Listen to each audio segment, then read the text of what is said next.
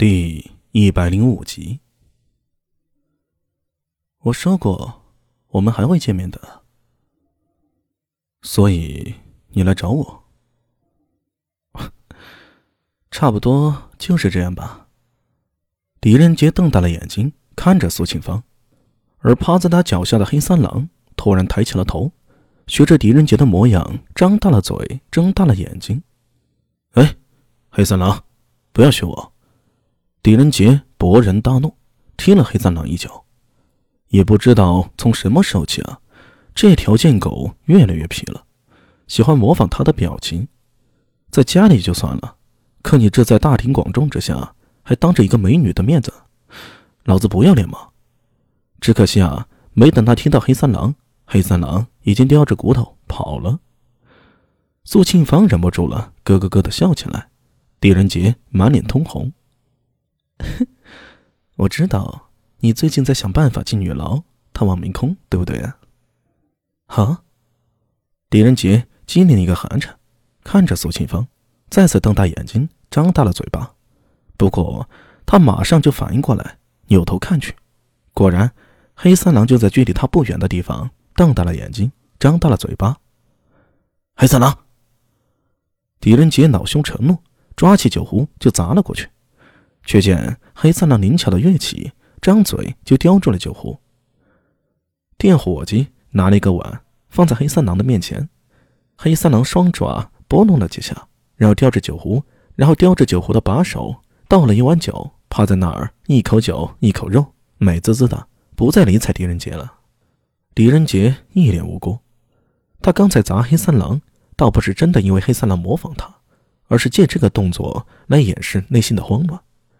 苏庆芳看着黑三郎，则一脸笑容：“嘿，你的狗吗？真有灵性。”“呃，不是，是房主的狗，平日里啊就这样。”“嘿，可惜了。”苏庆芳不知道是可惜什么，抿了口酒，不再理睬黑三郎。“我刚才说对了吗？”狄仁杰心里啊大骂周良，还说这家伙办事稳妥，就这样稳妥吗？我和你说这些啊。不是要威胁你，而是想告诉你，你的时间已经不多了。呃，什么意思啊？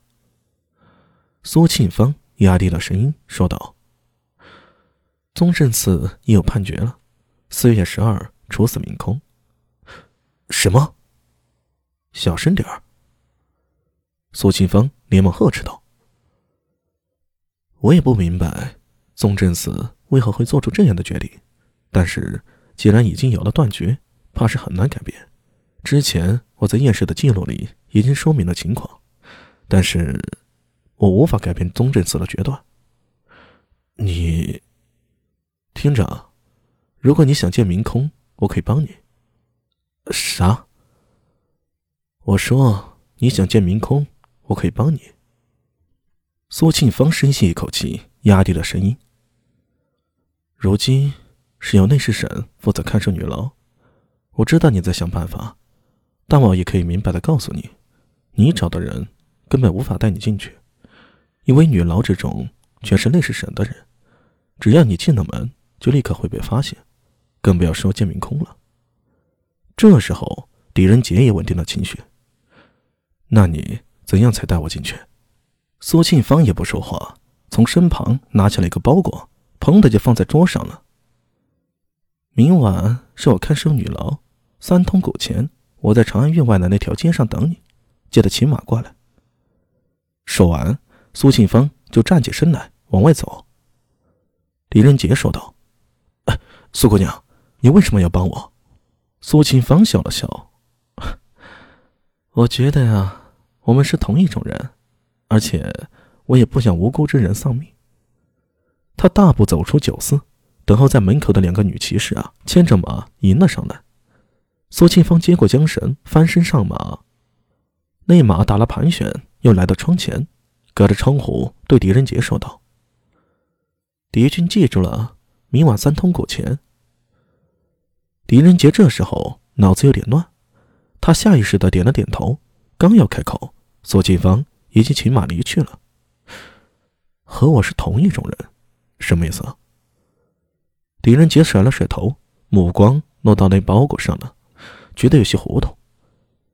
一个头戴斗笠、身穿灰色衣袍的男子出现在街上，他的步伐不紧不慢，每一步的步幅都几乎相同，看似缓慢，却眨眼间就走进了巷口。苏大伟藏在老槐树上，盯着那男子，他突然有种不祥的预感，忙取出一支箭矢，弯弓搭箭。那男子走到巷口，突然停下了脚步。